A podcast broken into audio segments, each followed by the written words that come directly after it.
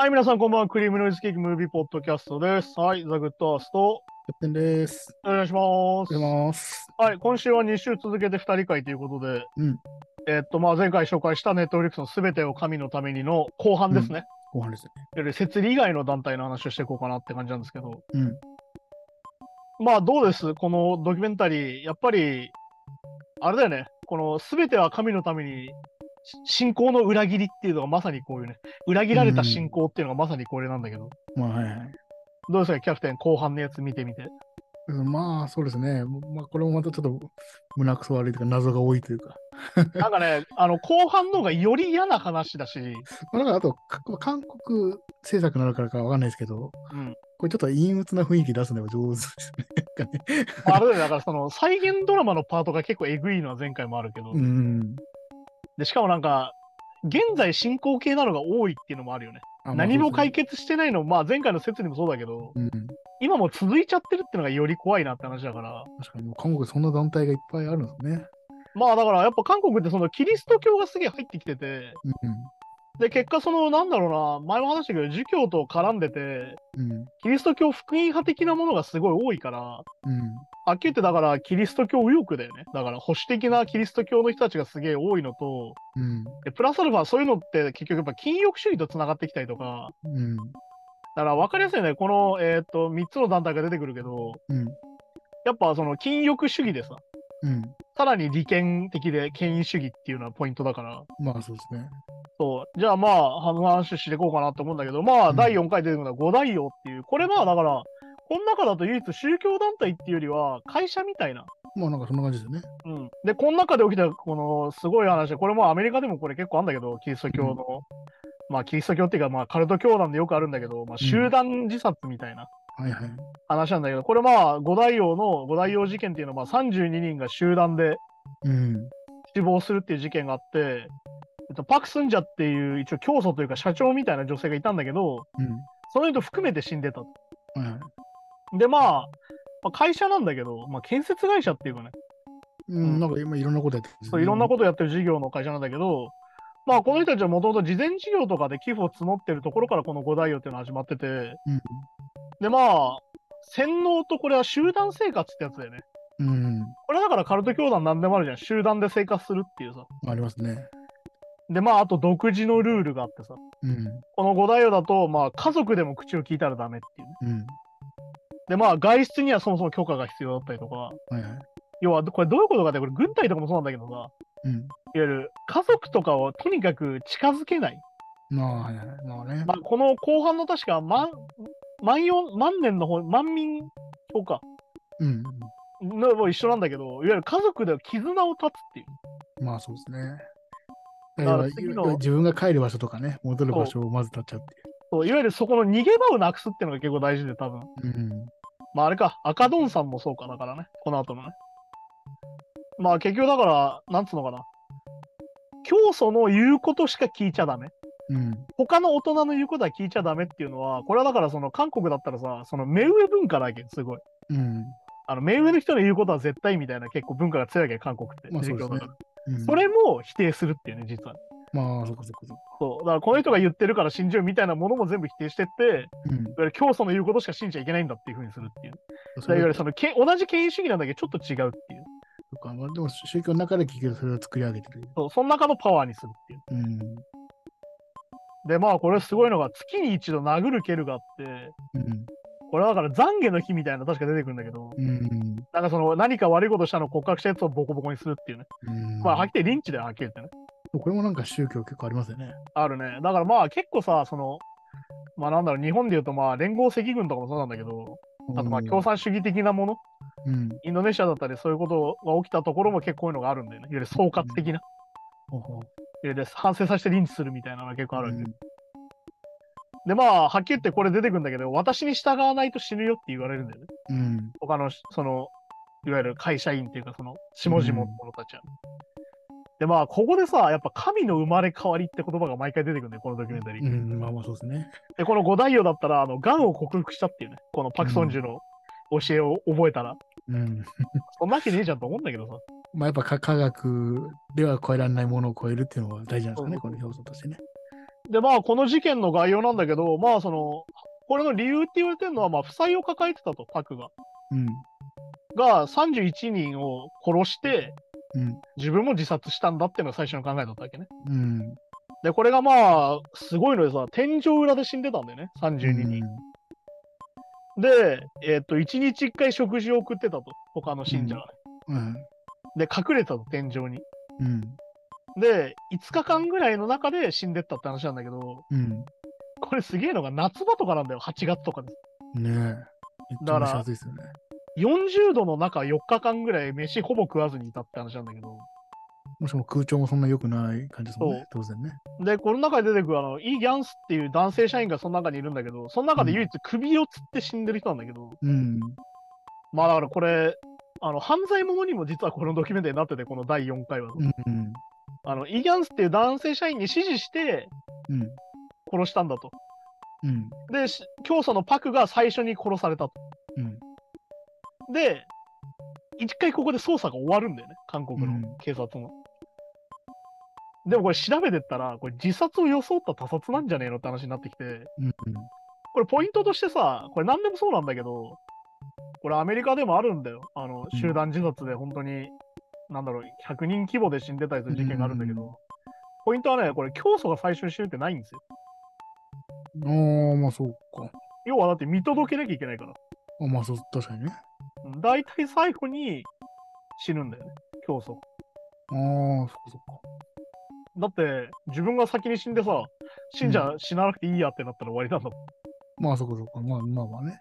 そう指示通り動かなくてもいいんだもん。だかまあまあそうなるか。ら集団事件ってそれじゃないと成立しないから。そっかそっかそっか。まあだから、もう、い命を尽くすっていういうのは、まあ対象がいてこそですね。え、別にこいつ死んだんだからもうよくねってなるよ。そう、後半さ気づいちゃう。っていう風になってて、あとその、えーっと、削状痕っていうさ、これ縄の跡があるんだけど、うんうん。首を絞めて殺してんだけど、うんイ・ギャンスっていうその最後首吊りした人のやつが分かりやすいんだけど、うん。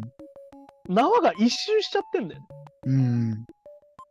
で、まあこれは、まあなんだろうな、完全自殺マニュアルとか読むと出てくるんだけどさ、うん。あの、首をこうしね、つって死ぬとさ、後ろには締めた後は残んないやつなのよ。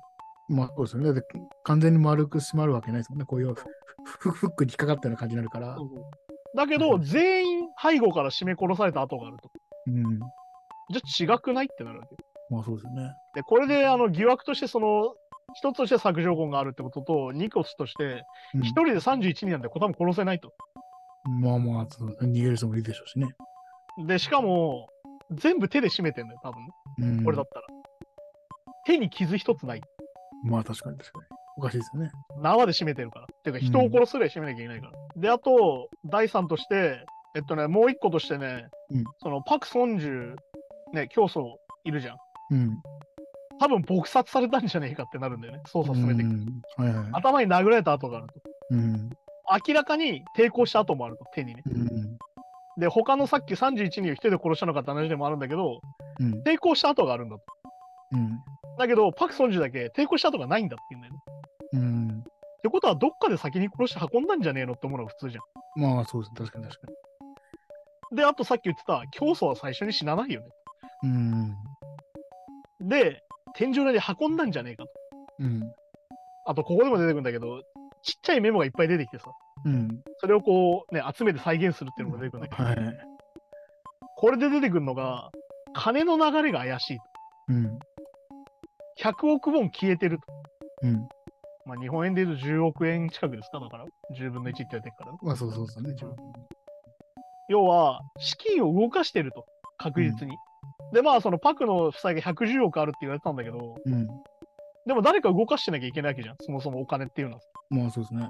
で誰が動かしたんだっていうので、夫が怪しいうん。と。で、夫も調べたんだけど、うん結局、総務課長が金の流れは知ってるはずだと。うん。なって、家族を調べた後に、イス、なんだっけな、イスノっていう総務課長を追うんだけど、うん。この人は失踪してんだよ。うん。で、事件直前に、すでに殺されてたと。うん。すごいよね、これね。まあしかも、で、これでさ、その、事件の犯人と思われる人たちうん。がさ、自首してくるんだけどさ、うん。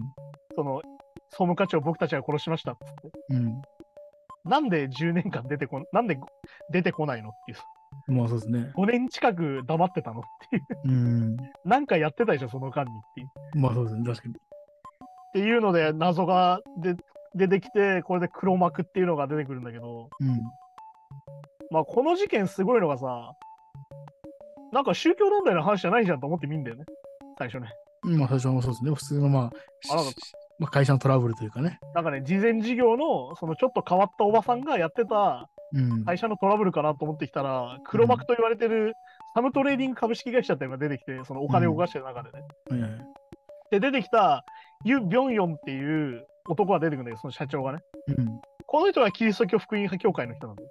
うん。これで、なんだろう、こっちはどっちかと大規模汚職の話になってきて、うん。パク・スンジャ自体は手下に過ぎないと。うん。で、五大王っていうのは宗教団体を装って、うん。いわゆる社債ね、うんいわ。ゆる会社の債権をうん。集める会社だったと。うん。要は、社債を献金として集めて、それをサムトレーディングに流してたんだよね。うん。だ結局、黒幕はサムトレーディングだったんだよって話で出てきて、うん。で、要は責任を押し付けたんだよね。はっきり言うと。例えば、開発費として使えるとかなんかありますよね。いわゆる会社だから、うん。開発費だって言って献金を集めてたんだよね。でも献金もなんかあれですよね。この要は、向こうが借金うん。みたいな感じで、要は、しまあ、信者というか従業員、従業員が貸してるみたいなこともありましたよね。ああ、そうだから結局、要はさ、なんつうのかな。いわゆる非課税的な話でさうん。そうそういうので、結局その、なんつうのかな。まあ、これもだから統一教会とかで一緒ですよ。金むしってくるんだよね、信者から。うん。とにかく金をむしって、いわゆるパク・ソンジュに入ってるとみんな思ってたわけよ。うん。で、パク・ソンジュが贅沢な暮らししてるから、うん。あ、こいつが教祖なんだなと思ったらもっと上がいたって話だよ、うん、そうね。さらに流してたと。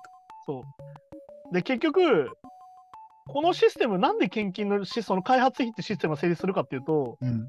バックしてたんだよね、信者たちに。うん。利息と元金っていうのをバックとしてやってて、まあ、だから投資詐欺みたいなもんなんだよ、これ自体は。まあそう、ポンジスキームみたいな感じですよね、ちょっと、ね。そうそうそう。なんだけど、結局、サムトレーディングが五大を切ったんだよね、多分。うん。で、結局、負債がものすごい額になって、集団自殺したっていう話になるんだけど、の時点でね。うん。でもこれドキュメンタリーただで終わらなくて、ね、死亡推定時刻改ざんされてるっていうのが後でわかるんだよね、さらに。うん。最近になって。ね。うん。だから、殺した順番も殺し方もむちゃくちゃになってって、うん。で、さらにこのユって人が、うん。当時の大統領とつながってたはい。これ韓国の特徴なんだけど、うん。必ず大統領が汚職するんですよ、この国。もうなんか、大体逮捕されて終わるようなイメージですね。だから前回の政権ぐらいだったんじゃない？誰も逮捕されなかったの多分。ぐらい、大体汚職とかしてるんですよ。うん。要は、こう、賄賂とか受け取っちゃうんだよね、大体。まあそこそか。そう。で、このユっていうのが大統領とつながってるっていうのが分かる。うん。次の瞬間、2014年に変死しましたって出る。うん、いやね、怖いですよね。これめちゃくちゃ怖いんだよね、実は。え、じゃあもっとでかいバッグいたのもしかしてって思うわけよ。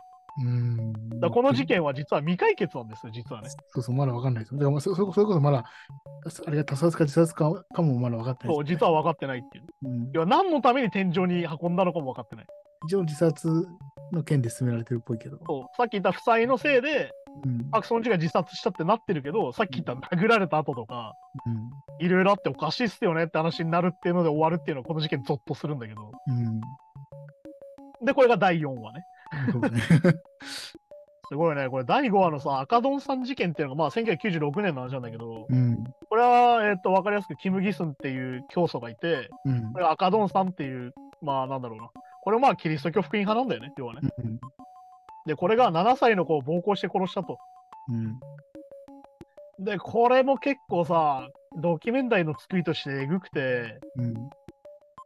この、あれじゃん、いわゆるその信者たちを使って殺させたんだけど、この子供をね、うん。家族なんだよ、手にかけてんのが。これがまたね、これからちょっと家族と気に離すの、あれとちょっと違う感じですよね。だから身内にやらせるっていう家族とそう、切り離しながら身内にやらせるっていうのはさ、うん。これあの北九州のさ、通電で人を殺したやつもそうなわけよあー。はいはいはいはい。あれ、家族に家族を殺させてて、うん。これもなんか似たような感じなんだけど、これでもまあ、ネットフリックス当然、殺した本人にインタビューするっていう。うん。母親とか、おいだおばさんだっけおおばさんインタビューしてね。で、このお母さんが本当に痛々しくてもうしんどいんだけどさ。いや、まあね、そうね。でしかもこう、豚の檻の中でくくって死んでたみたいなね。うん。で、しかもこれ出てくるよ。カルト教団特有のやつ。この男の子は悪魔に取り憑かれてたんだって言うんだよ。うん。ね。で、角材を使って殴らせて、何日も食事与えず放置して殺したっていうね。うん。いや、だからえぐいよな、7歳の男の子。なんか、これだと、豚の豚の糞とか？ああ、そう、食べさせた食べさせて、で、拒否したら、今なんか、その、釘が打たれた角材角材で殴ったから血が出てきたみたいな。血が出てきたとか。そこも結構細かくやる。細細かい描写があって。そいやいやいや。で、ででまあでうん。で、なんか、こう、殴られてももう、なんか、疲れ切って声出ないとか。うそう。だから声が出ないから悪魔なんだみたいなね。嫌がらないから悪魔なんだみたいな話になってて。いやー何言ってんだよって話なんだけど、このまあ赤ドンさんの作りの始まりみたいなのが出てきて、うん。これだからもともとキム・ギスンがイ・ギョフっていう牧師の、えー、と信者だったんだよね。はいはいはい。で、この人が、まあ、この人もひどいんだけど、セクハラして捕まってるからね。この人うん。刑務所に行ってる間に、うん。この間にその人信者を奪ってってきたのが赤ドンさんなんだよね。うん。だからもう、なんだ、全員強欲じゃんみたいな話なんだけど。なんかそうですね。で、まあ、これはあの、アガヤっていう神を作ってさ、うん。で、まあ、なんだ、サラーヘっつって愛だ。神は愛なんだっつってさ。うん。で、私を信じると永遠に生きられるっていう、まあ、基本的にこの永遠とかねえからって話なんだけど、うん。で、まあ、まあ、言いがちでねすね。まあ、ここでも出てくるよ。私はキリストの再来ですっていうね。うん。いやー、で、まあ、これ1982年に土地を買って、これもあれですよ。さっきと同じ集団生活し始めるんですよ。うん。やっぱカルト教団の特徴だよね。集団生活っていうのがやっぱ出てきて。うん。そうですね。確かで、まあ、これ明確な言葉が出てきて、千年王国を作るんだと、ここに。うん。で、ここでも出てくる、捨てなさいって、3つの、三つを捨てなさいって言って、情けを捨てろと。うんで、これ家族との絆を捨てろって、ここでも出てくるんだよね。うん。ああ、まあそうか。こそうれはね。ここでまあ、ここが一番典型なんだけど、うん。お父さんとお母さんって呼ばせないっていう。うん。お父さんをおじさんと呼ばせて、お母さんをおばさんと呼ばせる。うん。で、これで初めて、もう本当に家族からとにかく切り離す。あと出てくるんだけど、病気になった時すべてお灸で治すっていうのが出てきて、ああ、はいれあれですよ、スピリチュアルですよ、だから。まあそうですね。医学を否定するってやつで。うん。まあ、このせいでどんどん人が死ぬって話も後半出てくるんだけど。はいはい。で、あと性欲を捨てろっつって、ね、うん。恋愛すんなっつって。うん。でもし恋愛したら奴隷みたいになるぞっつって。話とかね。なのに、これだからね、ね、教祖が一番強欲じゃんが出てきて、これまあ、キム・ドンスンって女性なんだけど、うん。女性の教祖なんだけど、あの、若い男を自分で選んで自分で抱いてたっていう、ね。そうそう、結局だからね。同じことしてるんだよ、実は。そう、全くどんどん禁欲化して、そう同じことしてるっていうね。そうそうそうそで、ここのね、赤ドンさんのポ特徴は、まあ、摂理とかと違うのはさ、う。勧誘しないんだよ。うん。うん。要は閉鎖的で広げないんだよ。布教しないんだよ。だからバレなかったんだよ。なるほど。いわゆるそのね、いわゆる土地を買って、うんそこだけで生活してて、なんでバレなかったかっていうと、うんここで働いてるんだよとか、ここで生活してんだよっていうのを言わさなかったっていう。うん。で、結局それで進んでっちゃったって話なんだけど。で、さらに物欲を捨てろって話も出てきて。まあだからね、これでなんだろう、子供を働かせるシーンが出てきて、これも結構エグいんだけど。あの子供を孤児のふりして物乞いさせたりとかい、やー、そうね。で電車の中でお菓子売ってこいみたいなのやってたりとかするんだけど、うん。で、すげえのがさ、お金の稼ぎ方がすごくて、あの、シンナラ流通っていうのを作って、シンナラレコーズっていうのができて、うん。レコードの卸の大手になってたっていう。そうそう、意外とね、意外と音楽産業に関わってたって。そうめちゃくちゃ音楽産業に実は関わってて、なんなら一番売り上げがあったと、レコード自体は。うんで、カセットテープとか CD もやってたみたいな話になって、そういう話なの？みたいになってするっていうまあ、そこで集めたお金をだからね、投資に使って。そう。で、まあ、これがはっきり言って、事件にこう、さっき言ったね、子供を殺した事件がなって、まあ、うん結局、殺人事件3件で立件されるんだよね。うん。で、まあ、これも全部リンチですよ、はっきり言ってね。まあ、そうですね。うん。これもひどいのがさ、男を誘惑したっつって若い女の子がリンチされたりしてんだよね。うん。それもはっきり言って、多分この教祖の嫉妬なんだよね。まあそうそう、それもありますよね。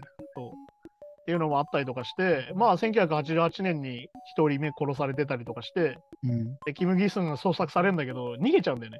うん。その村に強制捜査が入るんだけど、うん。逃げおせちゃうんだよ。うん自分だけね。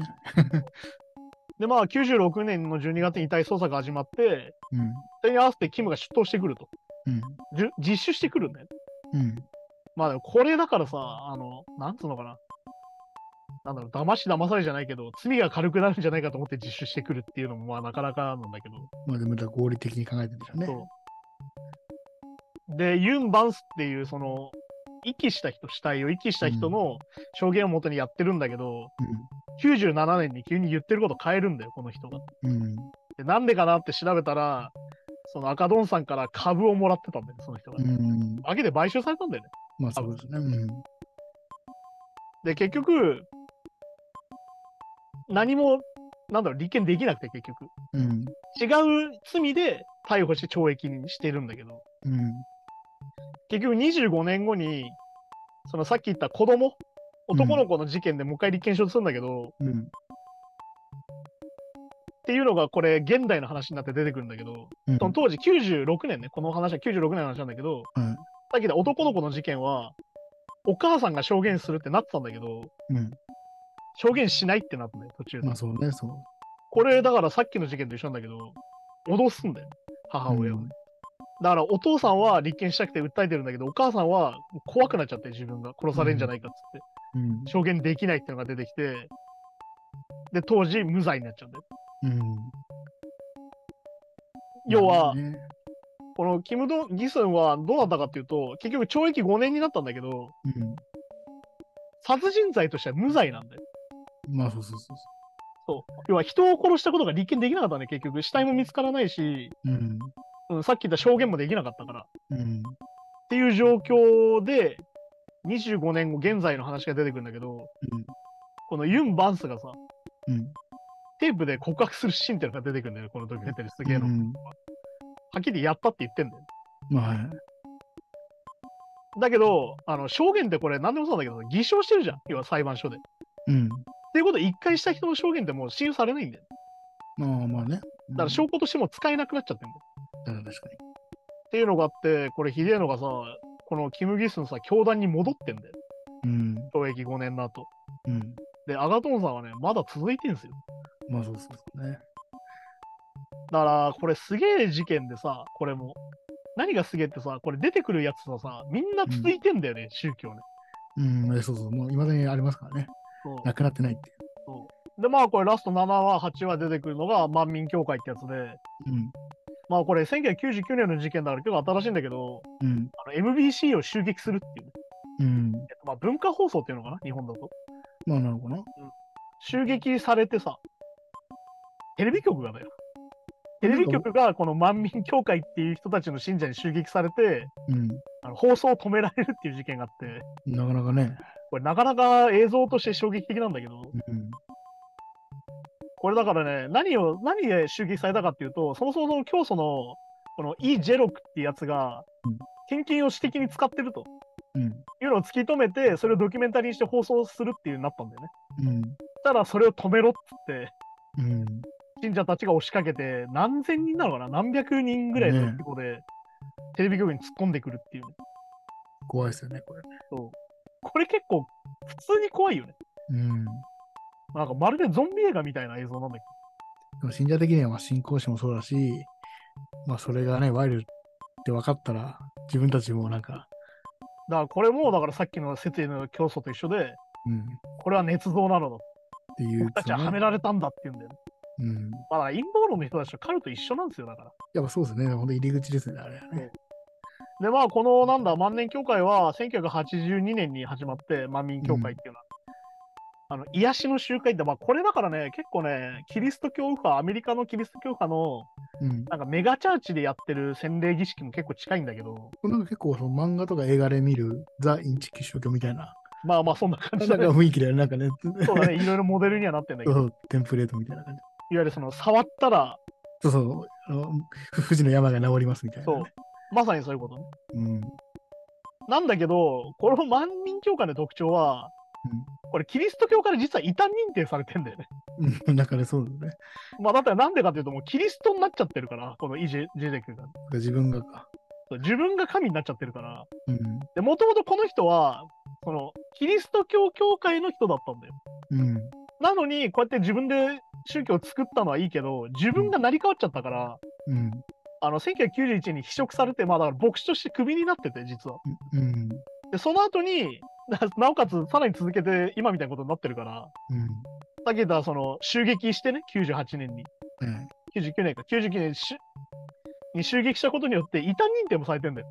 うん。だキリスト教ですらないのよ、実はこれ。まあ、そこそこ、全くね。そう。で、結局、MBC が裁判で勝つんだけど、当然、襲撃されてるから。うん、うんまあね。当たり前じゃん、こんなの。うん。でそれも事実だしっていうね。うん。でこれでやってること一緒で、さっき言った陰謀の人たちです。うん。集会で、この教祖は、俺たちが勝ったって嘘つくんだよね。まあ、そうそうそまあだから逆に言うと、このカルトを勉強すると分かるのがさ、う。言ってること結構みんな一緒じゃんってやつなんだよ。うん。まあ、そうそう、結局ね。いわゆる絆を断って、うん。物欲とかその色欲みたいなものを抑え込み、うん。だけど自分は豪華で合流してるみたいな。うん。世界線なわけですよ、これね。でもすげえの出てくるじゃん。俺がハリケーンを止めたみたいな。うんいや、なんかね、アメアメリカの 韓国でもないっていう。いわゆる海外で僕はまた実績がありますっつって、うん。それをまた韓国に持ち帰ってそれが宣伝になっちゃうみたいな。だってハリケーンなんかだって、まあ、それは発生したのが分かった後に願ったら、それは時期弱まるじゃないですか。いや、そうだよ。それだけのあれだよね、これ、あの、地震兵器的な物言って一緒なんだよ。ああ、なんかそうまあ、はっきりこじつけですよ、これはね。そうそう、こじつけです。なあだからね、この教団もすげえのがさ、あの、二人父がいるんだと。うん。でもう一人の父というのは神として私だみたいな。うん。何言ってるか分かんねえなって感じなんだけど、あの、俺、なんだろう、すべてのものには私が宿ってるっつって、あの、壁の汚れとかまで自分だみたいな。ああ、なんかそうそうそう。こう見えるみ月にたいな。月にも私がいるみたいな。要はか壁の汚れとか月のあのクレーターが自分に見えるっていう。自分に見えてくるみたいな。ちょ何言ってんだろうみたいな。すごいよな。そう。まあ、はっきりこじつけなんですよね。うん、だから、でも本当にだから、しまあ、僕らからしたら全然見えないけど、それを肯定的に信じきった人には本当に見えてくるのかもしれないですね、俺が本当にね。まあだからそれが洗脳ってやつだから、これでまあうん怖いのがさ、これでまあ分かりやすくこの人がやってるのは本当に金満政治みたいなことなんだけど、うん。まあ天天国は5層に分かれてるって言い出して、うん。ね、あの一番目がニューエルサレムだっつってね。うん。で、なんかそれが面白いのがさ、なんか居住区なんだよ、しかも。うん。住居の話をしてて、うん。一番下はアパートだった。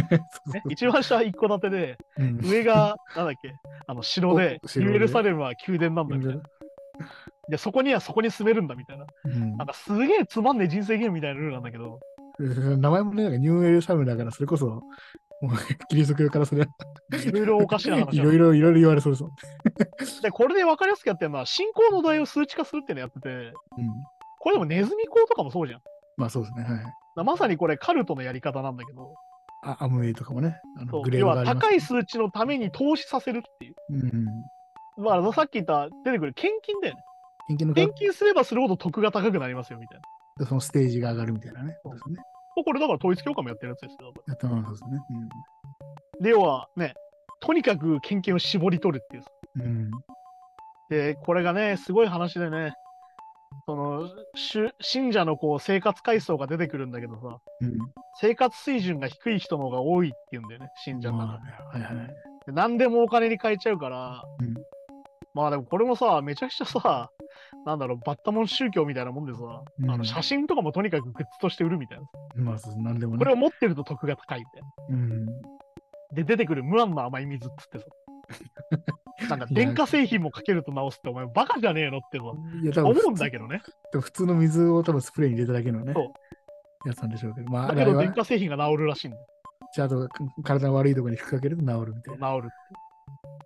で、さらにあの電話でね、うん。病気への祈りとか選ぶと、その病気の祈りが電話で選べて、その電話代はかかるんだけど、その祈りが聞けるみたいな。いろいや、そこの効率化なんなんだよみたいな。ビジネスは上手なんだろうねそうでもねでさら、に、この医の教祖の講演を聞くためには、でお金を払えば前に座れますよ。うん。うん。これさ、もう資本主義満々なわけですよ。そうそうそうそう。だからめちゃくちゃ禁断政治なんだよね、はっきり言ってね。で、これでさ、うん、はい、これで前に行けるとしかも優越感がね、あれそう得られる。要はさっき言った得が高くなるから。やっぱそこの中での世界ができちゃってるわけだ、完璧にね。いや、その中で序列ができちゃってるから。さっき言った数値化してるから。だからもう外貨にはない価値観がもう できちゃってるって。で、これで結構罪深いなと、これは結構もうカルトで特殊なんだけど、無罪になったら、とにかく罪が自分になければね、うん。病気にはかかんねえんだって言うんだよ。これ結構どこでも言うんだけど、病気にかかるやつは信仰が足りないんだみたうん、いな。いや、これね。で、これで問題になったら結核だよね。結核が流行った時期に、病院に行けないんだよ、信者は。うん。なんでか、かかったのがバレたら得が低いって思われるから。まあそうそうそう。確かにで、要は、信仰すれば治るって言われてるじゃん。に。祈りでね。要は、うん祈ってりゃ治ると思うわけよ。うん。でも、これでどんどん死ぬんだよ。これ現代ですからね。これで若い男女がすげえ死ぬっていうのが事件ができてきて、うん。これが本当にね、再現ドラマでも得られるけど、本当に虚しくて悲しいし、何にも残んねえじゃん、これっていうね。で結核なんか言ったら、もう現代だったら全然治る、命が助かる、本日も病院行けば一発で。そういうことなんだよ。全然病院行きゃ治るき病気だったのに死んじゃうっていう。そうなんだね。で、まあ、ここでもやってるよ、同じこと、どの教団も。男女を分けて、禁欲主義だ。うんねもうキリスト教福音派って基本的に禁欲主義だから、俺だからね、あの快楽主義で行きたいなと思うの、そういうことで。でも禁欲主義って基本的にこういうことしか生まないからっていうね。やってる本人はめちゃめちゃ快楽主義ですもんね。いや、そうなんだよ。これがすごいっすよお前やってんじゃんなんだよ。あと、これ出てくる。手紙を書かないと救われないかもしれないですよ。手紙を書かせるみたいな。うん。まあ、本当にカルトだよね、これね。これも手紙によってちょっと弱みとかも逃げるわけだもんね。。そういわゆるそのずちょっと懺悔みたいな手紙なんですよね。だからだから完全にもう、なんだろう、握っちゃうんだよね、相手うまくできてますね。そうコントロールできるようにして、さらにこれ恋愛がバレたやつを、あの、うん男の正気を切り落とすっていう。うん、いや、そうそうそう。これが、あ、の、数人じゃないっていうのがまたエグくて。ねで、さらにこれ病院と提携してて、うん。あの、お金払って手術しに行けってなるんだよ。そこ病院の提携してるんかいって思ったよ。で、ちなみに女性は全部自分のものっつって、うん。教祖はね、めちゃくちゃ手出してる。そうそうそで、まあ結局このイは、結局性的暴行疑惑で逮捕されて、う。やるんだけど、これの手口がさ、うん。最初の摂理のやつとほぼ一緒なんだよね。うん。これで言われるのが宗教2世にまず手出すと。はいはい。それなんでかと。宗教1世はさ、うん。そのその宗教を信じてない時期があるじゃん。まあそうですね、それはまあ。だけど宗教2世ってどういうことかっていうと、最初からこの宗教にいるわけよ。うん。ってことは何か？処女なんだよ。まあまあそう、確かにね。処女が好きなんだよ。うん、まあそうかそうか、そういう人口か。で、さらに金を渡すと。うん。抱いた後に。うん。で、そのお金を使えるかって話なんだよね。うん。だって使ったらバレるわけじゃん。あ、こいつ抱かれたんだってなるわけじゃん。まあそうね、確かに。ら結局、それをまた献金するってシステムで、うん。でその献金で得は上がるっていう。うん。っていう、なんだろうな、順位が上がる。結局だからその中でマネーロンダリングしてるみたいな。まあそうですね。だから別に損はしないし、そまあなんかね、まあ最悪正当化するというか、ちょっとね。そう。で、まあ結局これでさ、訴える女性を責めるみたいなことになるわけよ。さっき言ったみたいに。うん。この裁判に持ち込んだ女性信者をめちゃくちゃ責める。うん。で、脅すっていうのはここでもまた起きて、だからさっきの摂理の1回目でやったことと本当同じことが起きてて、うん。で、結局これで否認し続けるんだよね。うん。あの、教祖はね。はい。で、結局まあ、捕まって懲役16年なんだけど、うん。で、今も入ってんだよね、実はね。うん。2023年現在も。うん。だけど、ここもまた出てくるよ。一部の信者はまだ信じてますうん。いやーって思うよね。で、で帰りを待ってるんですもんね。だから、このドキュメンタリーで登場する4つの団体、全部まだ続いてるっていう。うん。どう見ても潰れるべきなのにっていう。だからそうなんですね。だから2代目、3代目も全然できちゃうってことか。まあだから逆に言うと待っちゃうんだよね。教祖が生きてるうちは待っちゃうし、死んだら死んだで神格化しちゃうから、うん。結局洗脳が解けない限り続いちゃうんだよ。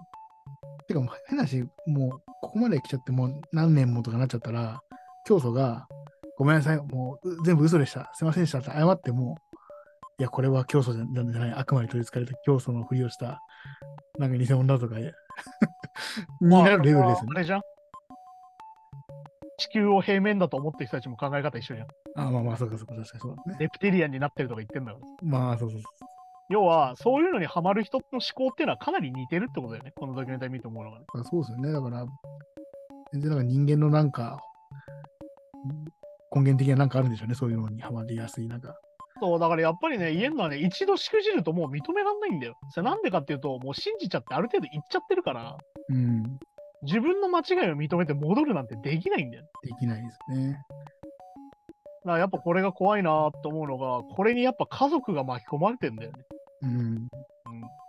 その家族一人がハマっちゃうと、家族全員巻き込まれる状況があって、まあ、そうそうですよね。さらにそこから救う救わないで本当に命がけになったりするから、うん、ね、実際これで逃げようとしてリンチされてるわけだじゃん。そうそう。だし、まあ、やっぱ縁もき、家族側からしても縁切るの難しいし、そうそうそう。また例えば自分の娘がなんか自分の娘じゃなくなっていくのを見るのもね、そうなんか明らかにその脳を洗脳されていく姿を見るのも辛いだろうし。でさ、もう共通するのはさ、うん。ただの私利私欲を満たしてるだけなんですよ、競争は結局。そうそうそうそう。ね、何にも救ってないんだよ、実はっていう。作ってもないし、禁欲もしてないし、神どころがめちゃくちゃ人間っぽいって。っていうか、多分神も信じてないでしょ、みたいな人だね。いや、ほんとそうなんだよな。上の方、そうだね。そうっていうね、ことを見てね、本当に俺は虚しさを感じるし、これ何でもあるあるだけど、そうですよね。だから、上の方の人が信じてないってのが一番えぐいんですよね。そう、これはもうあれじゃん。俺がよくその陰謀論の話をする時もそうだけど、んあの、今でもそうだよ。Q アノンの人とかもそうだけど、陰謀論を振りまいて、陰謀論で利益を得てる人たちは信じてない人が多いんですよ、多分ね。そう。だから、Q アノンの人たちは基本的にサプリメントとか売ってるからね。うん。で、自分が多分飲んでないですよね。まあ、要は、はっきり言って差別とかカルトって飯がうまいんだよね。うん飯が食えるんで、それで。そうそうそうそう。だからなんで言うかっていうと、本気にしてないんだよね、上の方はね。そう。うん。だからどっちが罪深いかなって話なんだよね。そうそうだからまあ、うんこのカルトの教祖みたいな人たちは、まあ、アサラもそうだけど、自分が競技を演じてたら気づいたら本気になっちゃうって人もいるわけよ。うん。うん。だけどね、この万年協会の人もそうだけどさ、万民協会か。うんあの、刑務所入ったら普通のおっさんだったみたいなさ、あ、そう。エ俺ピソード。出てきちゃうわけじゃん。っうん。てことは信じてないじゃんなんだよね、やっぱり。うん。っていう虚しさだけど、逆に言うとね、さっきも言ったけど、これに対してさ、うん放送を取り下げろって人たちがいるわけですよ、信者の人たちで。っうん。てことは、この人たちはやっぱマジで信じてるんだよね。信じてるのもあるし、あとは自分が否定されたくないって気持ちもどっかにあるんでしょうね。認めたら終わりだから。うん。っていうのがあって、本当にどうしたもんかなっていうね。だからこれはまあ、じゃあ韓国の話ですけど、うん。まあ日本でもあんまり知られてないだけで、ちょこちょこちっちゃい団体とかはあるじゃないですか、多分。結構日本でも有名だよ、この統一教会から脱会する事件とかいっぱい起きてて、うん。実際それが映画化されてたりもするから、まあ、そういうかはね、確かに。そうそういうのがあるからね、全然根深いっていうか、全然身近な問題だし、うん。でもまあ、だから最近のその誤ったら負けみたいなのも要はこれでさ、うん。一回その負けを認めちゃうともう自分が信じてるものが全部壊れちゃうから、もうん。う死ぬまで認めらんないっていうね、行くしかないみたいな。そうことになっちゃってるからね。こういう集団、僕のこの集団っていうのもでかいですよね。いやまあだこれだからさ、さっき言った順利をつけたりとか、うん。いわゆる分ける。これだからすごいパーソナル積んでるやつと積んでないやつで分ける。うん。でどういうことかっていうと、一人の人間として認知しないってことなんだよ。ああ、そうかそうか。要は、自分が兵隊、一人の兵隊として、うん。一人の人間としてじゃなくて、っそうかそうか。ていうのを認識させるっていうのが、この中のルールなんだよ。うん。全体の一部だったと。これが全体主義だし、権威主義なわけ。うん。これが国ごとになるとファシズムになる。ああ、要は、人だと思ってないから。まあ確かにね。だから、ナチスの兵隊っていうのは、ガス室でスイッチをした後に談笑できるの。ああ、そうか。うん。自分が悪いことしてると思ってないから。思ってないよね。人に言われたからやってるだけですってなっちゃ人、まあそうだね。目の前で殺してても別に罪悪感ないのか。う。ないわけ。っていうふうに教育していくっていうのもカルトだから。っうん。ていうふうにね、人間の心理を操るっていうのはまさにこういうことなんでね。うんいや、本当に胸くそ悪くて本当に最悪なんだけど、うん。逆に言うとこういうことを知らないと自分もハマる可能性があるので、いや、そうですね。自分とか自分の家族とかハマったら、どうしようってなるわけだ。っうん。っていうのにね、考える機会にこういうドキュメンタリーもいいんじゃないかなと。そうですね。でもその代わり、今回も何度も言ってますけど、このドキュメンタリー自体にかなりの犯罪描写が出てきて、うん。結構きついのものがあるんで、そうそうそうダメな人は見ないでくださいっていう。絶対見ない方がいいかもしれでも本当にそういうもんなの。ない。でも実際こういうのが実際起きてるから、うん。うん。フィクションじゃないっていうのがえぐいしね。